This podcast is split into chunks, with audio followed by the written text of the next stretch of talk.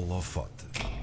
Foi aos 26 anos que um problema de saúde fez com que a cadeira de rodas passasse a fazer parte dos seus dias, mas isso não a travou. Criou o Ser Feliz, um canal do YouTube onde partilha o seu dia a dia. No Instagram é uma espécie rara sobre rodas, com mais de 18 mil seguidores, onde cria conteúdo bem disposto, mas sempre com uma mensagem importante que nos faz olhar a vida com outros olhos. A sua missão é fantástica: defender mais meios e menos preconceitos e estereótipos para as pessoas com deficiência e lutar contra o capacitismo e também já vamos descobrir o que é isto do capacitismo. No holofote de hoje damos luz a Catarina Oliveira. Olá, bom dia. Olá, Catarina. Olá, bom dia, obrigada pelo convite. Obrigado Obrigada nós. a nós. Catarina, vamos lá então aqui a uma frase que te apresenta ao mundo nas tuas redes. Por cada vez que pensares que o, me- o meu maior desejo é voltar a andar, constrói uma rampa. Agradeço. Vamos lá então a saber quem é a Catarina.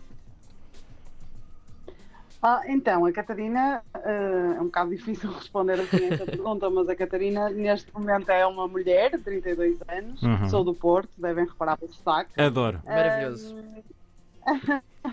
E eh, pronto, há 5 anos atrás tornei-me uma pessoa com deficiência, não é? Tive uma inflamação na medula e, portanto, durante 27 anos fui uma pessoa sem deficiência e, e essa mudança na minha vida fez-me fez perceber a forma como a sociedade olha para as pessoas com deficiência e, e uma das formas é essa, é, é, é este, esse estereótipo de que, por exemplo, eu que não ando, não é? Eu desloco-me numa cadeira de rodas, que o meu, a minha vida toda gira em torno de uma cura ou de voltar a andar, quando há coisas muito mais importantes do que isso para o nosso dia a dia, nomeadamente acessibilidade, nomeadamente rampas, não é? E é um bocadinho por aí.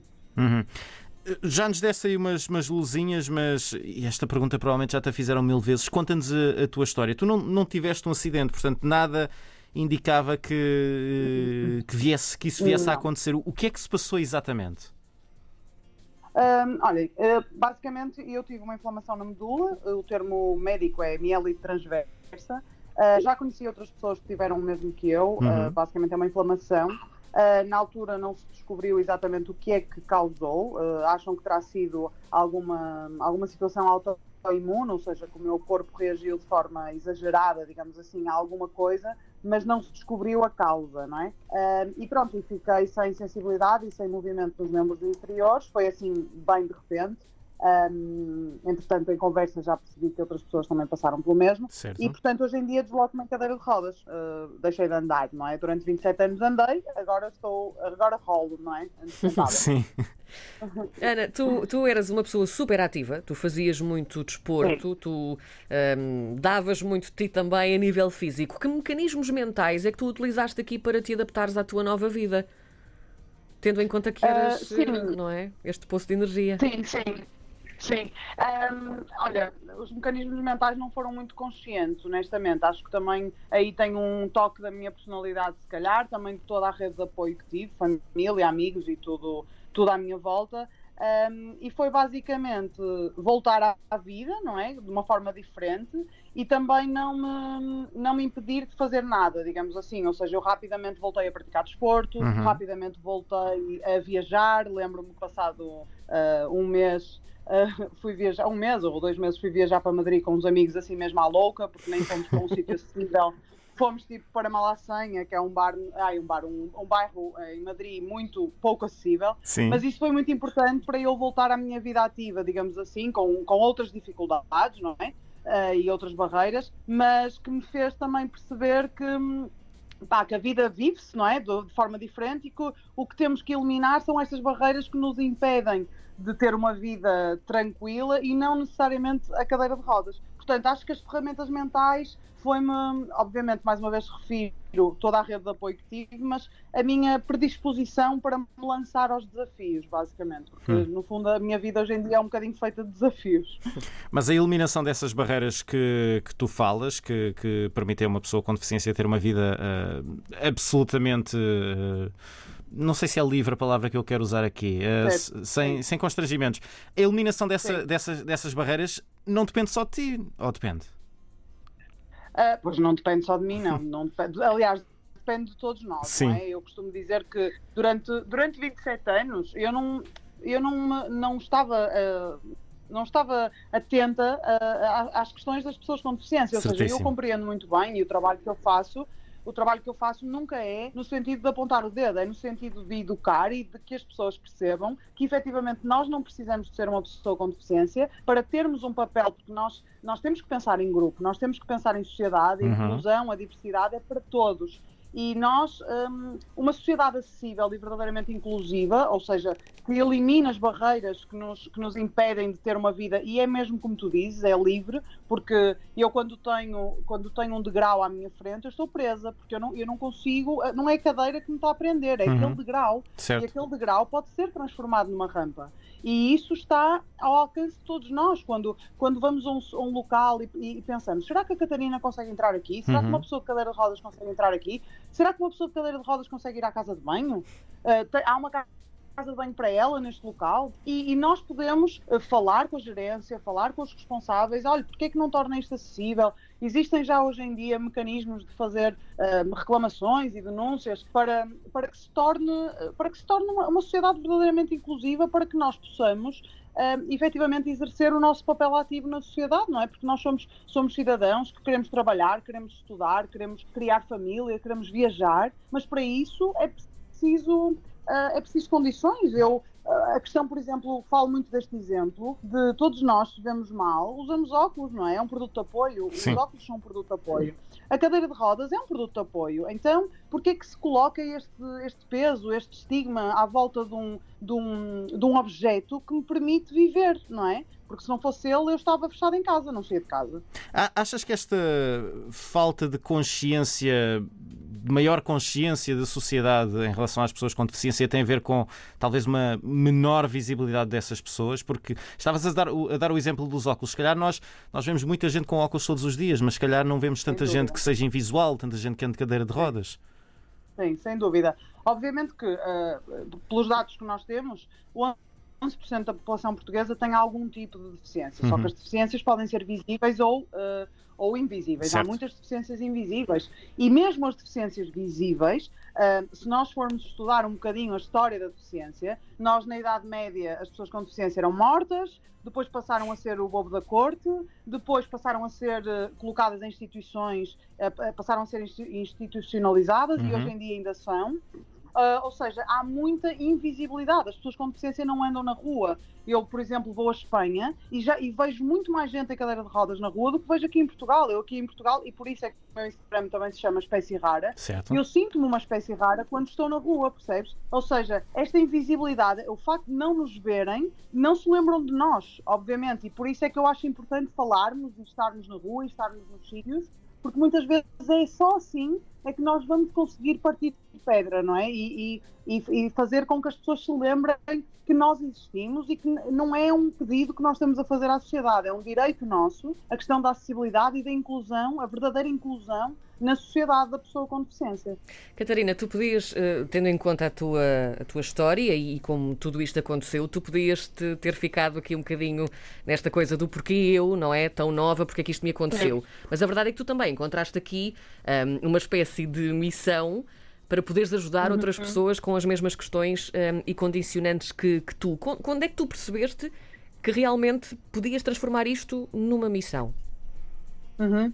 Um, olha, isso é, é, muito verdade. Uma vez um, um, um, amigo, não é amigo próximo, mas um conhecido meu que é o Bento Amaral e ele também tem uma deficiência, ele uma vez disse-me de quando uma pessoa ganha o euro milhões, nunca pergunta de género, ah, porquê eu? Porquê que isto me foi cair no colo? Sim. Mas quando alguma coisa negativa acontece, obviamente nós perguntamos muito isso. Eu uhum. não tive essa questão porque tenho muito o pensamento de acontecem coisas horríveis a toda a gente todos os dias, porque não a mim podia, pode acontecer. E basicamente comecei a falar, uh, e, e, basicamente, não, uh, só para explicar um bocadinho, como eu tive esta mudança do pessoa sem deficiência já adulta, não é? Já, eu já vivia sozinha, já trabalhava, etc. De repente sou uma pessoa com deficiência. E percebo claramente a forma tão diferente como a sociedade percepciona a Catarina. E isso indignou-me, digamos assim. É, é, é, é, quase, para mim é quase ridículo, sabes? E então comecei a expor isso uh, de uma forma com algum humor, porque é assim que eu, que eu reajo na minha vida, não é? Com algum humor uh, mais cáustico ou menos cáustico. Sim. E comecei a expor isso nas minhas, nas minhas redes sociais. E comecei a perceber que, principalmente pessoas sem deficiência, uh, falavam comigo e diziam: Oh, Catarina, eu já fiz isso e eu achava que estava a fazer o melhor, mas eu agora percebo o quão ridículo até às vezes é. Uh, obrigada por isso, ou obrigada por aquilo. E isso para mim foi.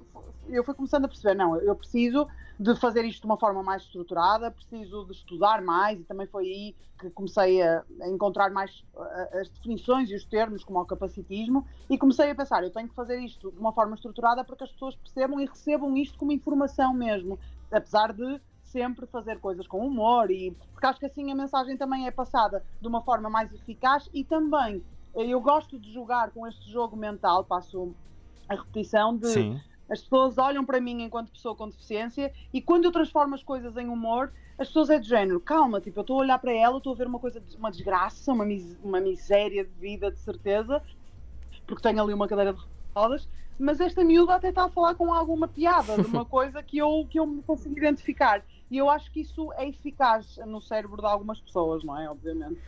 Pegando nessa parte do humor, deixa-me fazer-te uma, uma, pergunta. Vou buscar aqui uma coisa pessoal, mas tem de ser. Uma das pessoas mais importantes da minha vida um, estava numa cadeira de rodas e uma das coisas que mais me marcou sempre e que me vai marcar sempre era o sentido de humor que ela mantinha e ria-se da condição. E tinha uma coisa espetacular uhum. que era: ela não andava, mas tinha uma coleção gigante uhum. de sapatos que continuava a comprar. Um, constantemente. E isto é, é, maravilhoso. Continuava a ter pés. Continuava a ter pés, mas, mas isto é, claro, é, é irónico exatamente. e é maravilhoso porque ela, ela ria-se desta, desta situação. O que é que Sim. tu. Um, mantiveste ou o que é que tu, pegando nessa tua veia um bocadinho mais descontraída, o que é que tu mantiveste e que não Sim. deixaste de fazer de todo? Ai, olha, tanta coisa, tanta coisa. Olha, isso dos sapatos, sem dúvida, também, Sim. não é? Comprar sei lá, sapatos, mas uh, opa, não sei, eu acho que, honestamente, eu acho que mantive, mantive tudo, mesmo, por exemplo, a questão de, sei lá, a questão de, da minha vida social, que às vezes é onde de, de, ir com amigos a festas, a festivais, sei lá, e festivais é sempre uma aventura, porque nós também não não nos deixamos, não deixamos de ir aos sítios, mas às vezes há coisas meias mirabolantes, não é? Que temos que fazer uma ginástica. Eu lembro de uma festa que fui num bar do Porto, que aquilo era tinha umas escadas terríveis e depois à saída aquilo estava cheio e o meu irmão teve-me levar às cavalitas e eu só via, meu Deus, está toda a gente a ver o meu rabo aqui embaixo. Enfim, ou seja, desculpem lá, mas é tipo, é que sabe, vocês não têm noção, estava tipo imensa gente em baixo e o meu irmão levar-me às cavalitas com umas escadas e aquilo, toda a gente cai em baixo a olhar. Mas, Sim. Ou seja, enfim, é sempre uma aventura, mas acho que não deixei não deixei mesmo não deixei mesmo de fazer nada ou então depois não consigo